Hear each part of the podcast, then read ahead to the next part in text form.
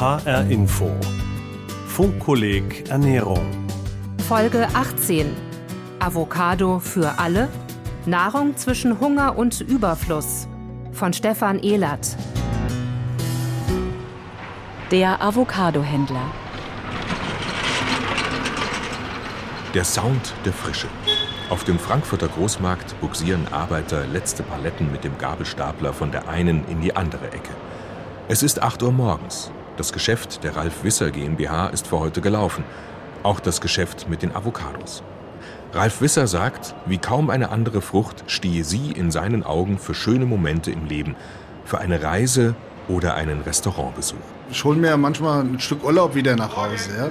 Also wenn ich das Feeling im Urlaub gehabt habe und ich kann mir das dann für 5, 6 Euro refreshen im Kopf, ist doch toll, ist doch super. Gastronomie und Spezialgeschäfte, das sind seine Kunden für immerhin eine Tonne Avocados im Jahr. Die jährliche Importmenge von Avocados nach Deutschland hat sich von 2008 bis 2018 verdreifacht auf über 70.000 Tonnen. Für Ralf Wisser ist die Frucht aus dem Geschäft nicht mehr wegzudenken. Das ist schon im, im Mittelpunkt des Verbrauchers angekommen, das Produkt Avocado.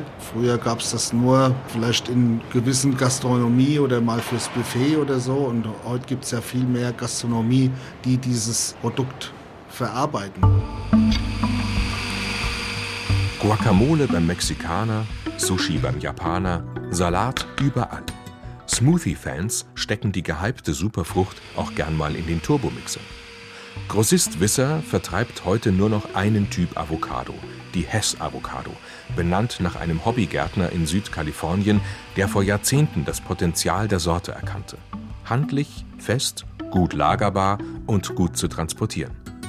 Neben ihrer konstanten Qualität und dem Gütesiegel ist Händler Ralf Wisser eines wichtig. Die äh, Avocado wird nur noch in Ready to Eat eigentlich verlangt hier am Markt. Früher gab es die Avocado sehr unreif, dann ist die beim Händler sozusagen gereift oder beim Verbraucher, beim Kunden erst, ja. Und heute wird das Produkt gekauft vom Konsumenten, wenn er es braucht. Ready to eat kostet etwas mehr und bedeutet, dass die Frucht nach der Ernte kontrolliert reift, bevor sie per Schiff und LKW bis zum Kunden reist. Wenn sie ankommt bei Ralf Wisser, dann muss ihre Konsistenz perfekt sein, das Fruchtfleisch gut von der Haut zu lösen. Ein Renner in Grün, genannt das grüne Gold. Welche Auswirkungen sein Geschäft in den Herkunftsländern hat, ist Ralf Wisser dabei nicht gleichgültig. In vielen Gebieten hat er sich die Produktion seiner Waren schon selbst angeschaut. Aber bis Peru, wo seine Avocados herkommen, hat er es noch nicht geschafft. Dennoch glaubt Händler Wisser, dass es eine Win-Win-Situation ist für die Bauern im fernen Süden und seine Kunden in Deutschland. Gerade die Produktion in Peru, ja, das hat äh, so zugenommen in den letzten Jahren, ja. Das äh, ist leider auch so, dass das allgemein auch verloren geht. Dass das viel Arbeit ist, so ein Produkt zu kultivieren zu ernten, zu verpacken und dem Verbraucher auch zur Verfügung zu stellen.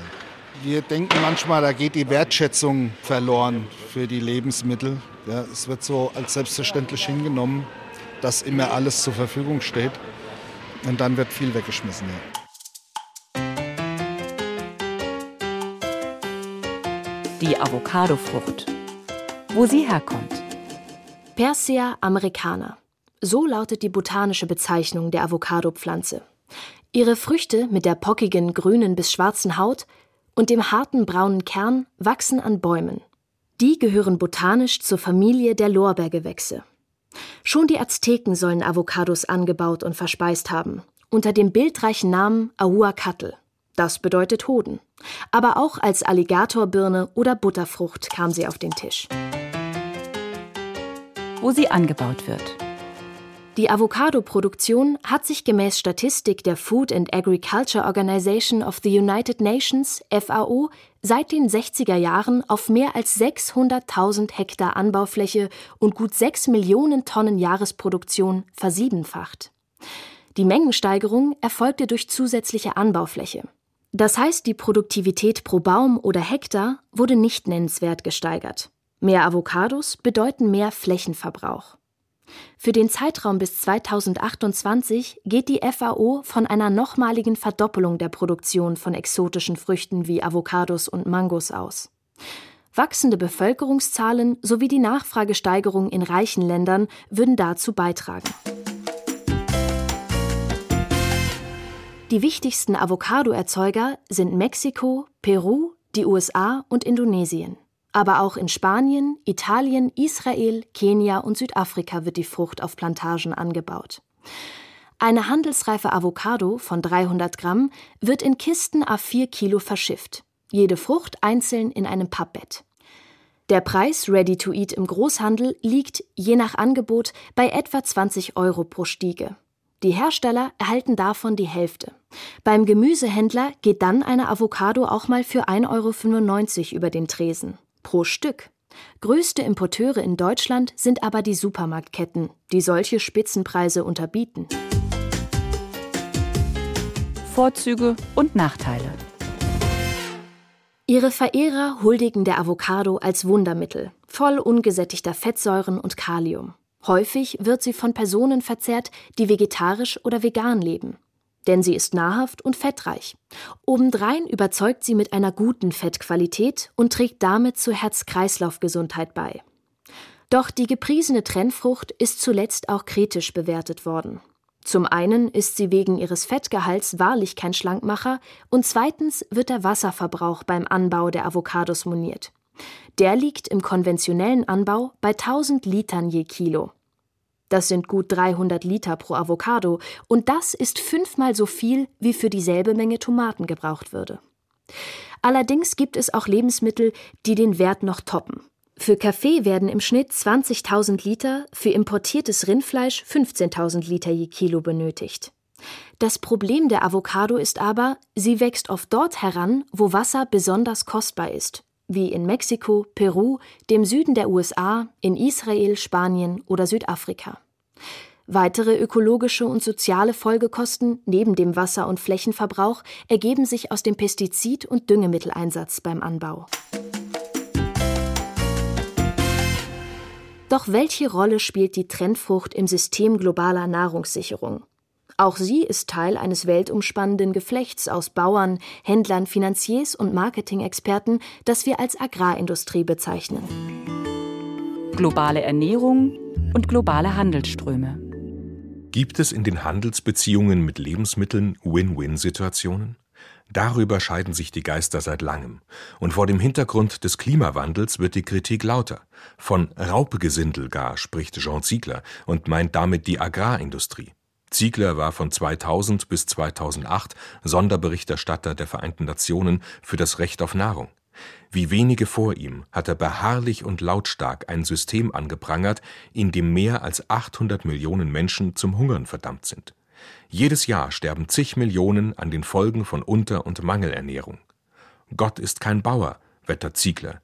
Hier ein Zitat aus seinem 2011 erschienenen Buch wir lassen sie verhungern. Die Feinde des Rechts auf Nahrung sind die transkontinentalen Privatkonzerne, die direkt oder indirekt den größten Teil des Welthandels kontrollieren.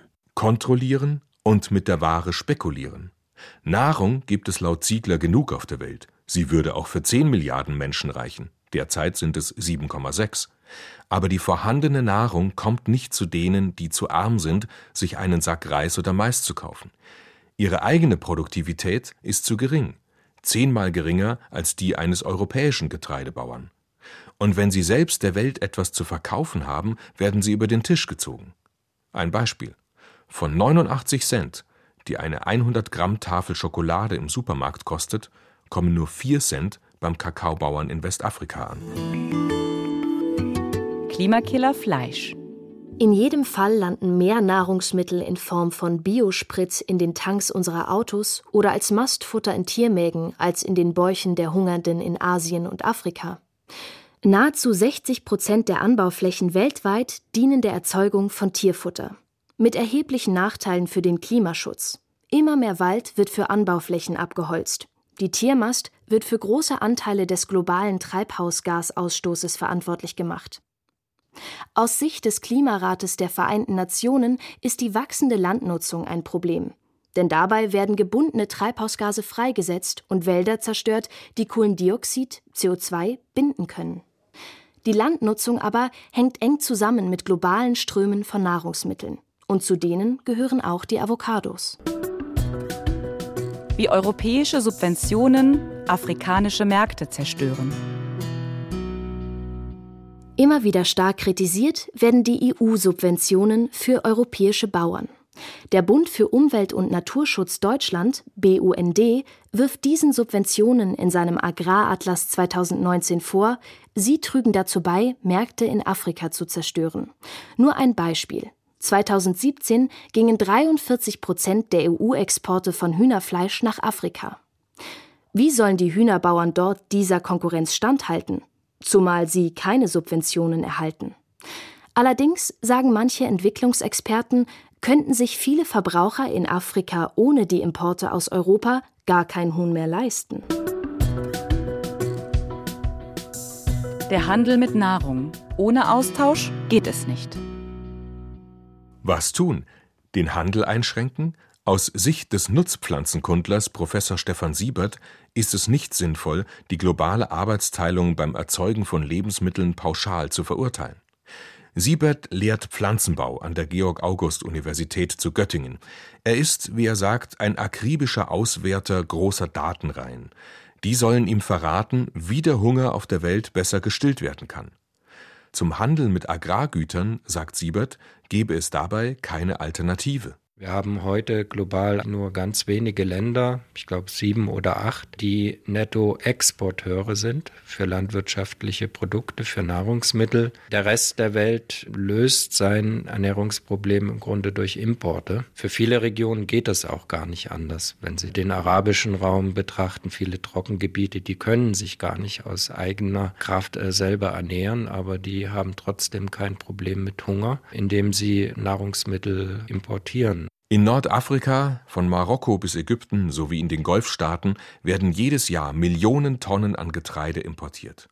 Und auch in Afrika, südlich der Sahara, meint Siebert, müsse man sich vom Traum einer autarken Ernährung verabschieden.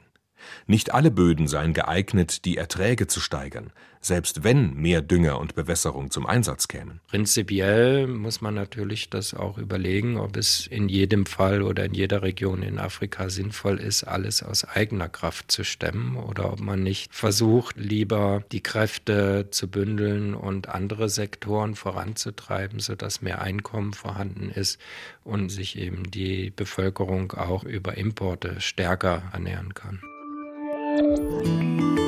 Die wahren Kosten unserer Nahrung. Die einen haben zu wenig zu essen, die anderen konsumieren weit über ihre Verhältnisse. Der Ressourcenverbrauch, den wir andernorts durch unseren Konsum von Fleisch, Kakao oder Avocados auslösen, wird nicht bezahlt. Die wahren Kosten ignorierten wir, sagt etwa der Sozialökologe und Umweltforscher Dr. Thomas Kastner. Sie tauchten in den Preisen unserer Nahrung nicht auf. Kostenwahrheit im Begriff auf diese Ressourcen, die da verwendet wird, ist aber meiner Einschätzung nach nicht gegeben global. Thomas Kastner berechnet am Frankfurter Senckenberg Biodiversität und Klimaforschungszentrum, wie sich die globalen Handelsströme in der Landnutzung und im Wasserverbrauch der Herkunftsländer der Waren niederschlagen. Der Transport einer Avocado über tausende Kilometer, sagt Thomas Kastner, spiele nur eine untergeordnete Rolle. Er sei nicht so schädlich wie der Flächen- und Wasserverbrauch. Im wasserarmen Mexiko beispielsweise wird die kaum vorstellbare Menge von 1,48 Kubikkilometern Wasser für Obst- und Avocadoexporte in die USA verbraucht. Das entspricht dem halben Starnberger See, nur um den US-Bedarf zu decken. Auch Europa lagere seinen Umweltverbrauch aus, verdeutlicht Thomas Kastner. Europas Konsum erzeuge Treibhausgase im Ausland wir versuchen halt das immer auch gesamtheitlich über verschiedene Produkte hinweg anzusehen und kommen so zum Beispiel zu einem Bild, das ungefähr von der Landfläche, die Europa für den Konsum benötigt an Nahrungsmitteln und Futtermitteln, ungefähr ein Drittel außerhalb Europas liegt im Moment. Fairerweise ist hinzuzufügen, dass in Europa selbst gut 10 Prozent der Landfläche für die Herstellung von Exportwaren genutzt werden. Doch netto profitieren wir von den Ressourcen anderswo. Also ich denke, eine tatsächliche Win-Win-Situation äh, auf breiter Ebene ist es nicht. Also es gibt natürlich auf beiden Seiten in import exportierenden Ländern Gruppen, die da Profit rausschlagen, die sozusagen gewinnen aus der Situation, aber genauso einerseits natürliche Ressourcen, aber sicher auch Bevölkerungsgruppen, die da eben Nachteile von diesen globalen Handelsverflechtungen mit sich ziehen. Fazit, wir essen auf Kosten anderer. Europa hat große Teile seines Ressourcenverbrauchs für seine Ernährung ausgelagert in andere Länder. Aber wie sehen sich die Hersteller selbst in dem Geflecht der agroindustriellen Handelsbeziehungen? Um das herauszufinden, fahre ich zu einem der größten Avocado-Produzenten Afrikas. Was die Produzenten sagen. In Nelspruit, Südafrika, befindet sich seit 130 Jahren der Stammsitz der Firma Halls. Unweit nur liegt der Krüger Nationalpark mit seinen Elefanten, Giraffen und Flusspferden. Hier baut Halls auf 128 Hektar Land Avocados an. Gerade erst wurden weitere 40 Hektar mit Setzlingen bestückt. Halls beschickt Europa mit 4,7 Millionen Kisten a 4 Kilogramm Avocados im Jahr. Zu den Kunden gehören auch Lidl und Edeka. Es handelt sich um großräumige Plantagenwirtschaft, wie sie aus ehemaligen Kolonialstaaten bekannt ist. Die linksgerichtete Deutsche Rosa-Luxemburg-Stiftung hat 2019 zwei Studien in Auftrag gegeben zur sozialen und ökologischen Lage auf den heutigen Plantagen in Südafrika. Die Studie nimmt zwar vor allem die Wein- und Zitrusproduktion in den Blick, aber erste Hinweise, sagt Stiftungsvertreter Jan Urhahn in Johannesburg, seien erschreckend. Wir erleben sehr schlechte Lebens- und Arbeitsbedingungen auf diesen großen kommerziellen Farmen, die für den Export produzieren. Bei 30 Prozent Arbeitslosigkeit am Kap setzen Urhahn zufolge manche Farmen inzwischen auf billige Tagelöhner. Alte Stammbelegschaften hätten oft ausgedient.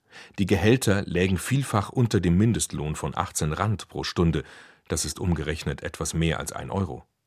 Auch an der Arbeitssicherheit, an den Unterkünften und an der Versorgung mit Trinkwasser würde gespart. Gewerkschaften würden an der Arbeit gehindert. Für die Avocado-Produzenten liegen Urhahn keine speziellen Angaben vor, aber er kritisiert, dass ihnen in Südafrika pro Jahr 1000 Hektar zusätzliche Anbaufläche zugewiesen würden. Diese Flächen fallen nicht vom Himmel. Da muss ja vorher irgendwas anderes gewesen sein. In einem Land wie Südafrika, wo rund 20 Prozent der Haushalte als ernährungsunsicher gelten, glaube ich, muss die Priorität immer dabei liegen, dass die lokale Bevölkerung zuerst mit Grundnahrungsmitteln versorgt werden muss, bevor wir in globale Märkte exportieren. Außerdem, so Urhahn, sei die Ökobilanz der Avocado in einem so wasserarmen Land wie Südafrika katastrophal.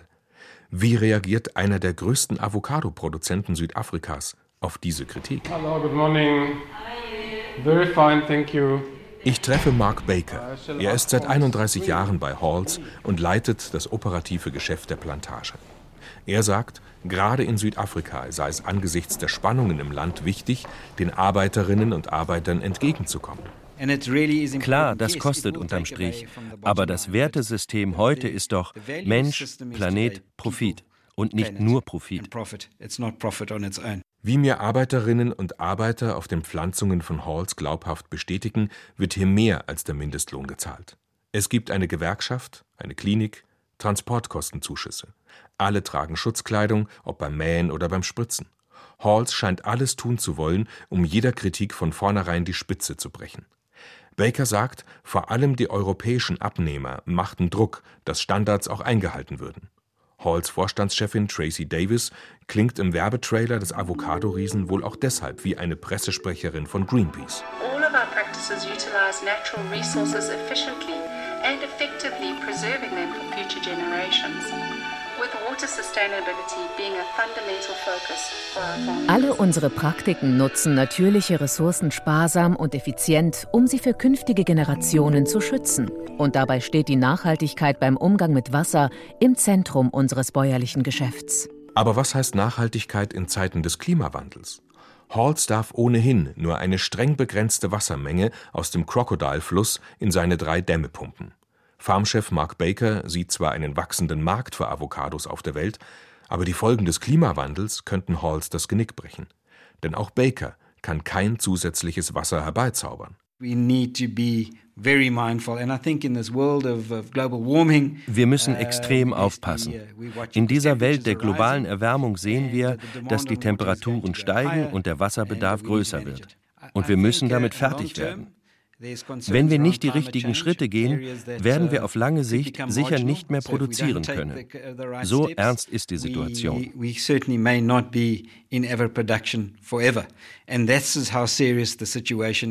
Tatsächlich sterben im Krügerpark schon die ersten Elefanten an den Folgen der Trockenheit. Im gesamten südlichen Afrika beklagen Hilfsorganisationen verheerende Dürren. Ganze Ballungsräume erleben Wasserrationierungen anstelle einer funktionierenden Versorgung. Mark Baker setzt vor diesem bedrohlichen Hintergrund auf neue Technologien. Ich habe sie mir angesehen, die neuen Methoden. Sparsame Niedrigdruck-Tröpfchenbewässerung statt Sprinkler. Mehr Schatten und weniger Verdunstung durch eine dichtere Bepflanzung. Die großen Speicherseen wurden besser abgedichtet, um Verluste zu vermeiden. Baker sagt, so habe er den Wasserverbrauch drastisch verringern können, von 1000 Liter auf rund 180 Liter je Kilo Avocado. Nur was nützt das, wenn der Anbau ausgebaut wird und auf diese Weise den Wasserverbrauch hochtreibt? Wachstum ohne Grenzen, erwidert Baker, sei unmöglich. Das ist unser Job, sicherzustellen, dass wir die richtigen Praktiken einsetzen. Und das beginnt auf den Farmen, wie wir auf die Böden achten, auf das Wasser, unsere Solarenergie, die Biodiversität. Darauf müssen wir uns ganz stark konzentrieren, Pläne fertig haben, für die wir verantwortlich sind und die wir umsetzen müssen. Sogar Wiesen für Bienenstöcke hat Halls anlegen lassen. Denn ohne Bienen gibt es keine Avocados. Sie sind wichtige Bestäuber. Man merkt, dass bei Halls die Angst umgeht vor der ökologischen Katastrophe, die in Ansätzen schon spürbar ist in Südafrika. Kann der Avocadoanbau trotzdem ein Gewinn sein für beide Seiten? Win-win für uns, die Konsumenten, und für Produzenten wie Halls? Mark Baker sieht beide Seiten in der Pflicht. Konsumenten und Produzenten sitzen seines Erachtens in einem Boot. Are we saving the world together? And are you eating a product that is supporting conscious citizens from around the world? Retten wir diese Welt gemeinsam und essen Sie ein Produkt, das problembewusste Produzenten in der Welt unterstützt? In der jetzigen Situation werden wir dafür bezahlt und Sie genießen ein Produkt, das zu positiven Veränderungen in der Welt beiträgt. Best Practice Made in Südafrika. Zumindest hatte ich ein gutes Gefühl bei Halls auf dieser Muster-Avocado-Farm. Manches lässt sich für einen Journalisten aber auch nicht nachprüfen im Laufe eines Besuchs. Mein Fazit? Der Druck umweltbewusster Verbraucher und Handelsketten wächst und ist auch bei Avocado-Produzenten in Südafrika zu spüren. Menschenrechte und ökologische Notwendigkeiten wie der Kampf gegen den Klimawandel sollten nach Meinung vieler Verbraucher in den globalen Nahrungsströmen eine größere Rolle spielen. Aus Sicht von Halls in Südafrika wird es dort sonst bald keine Avocados mehr geben.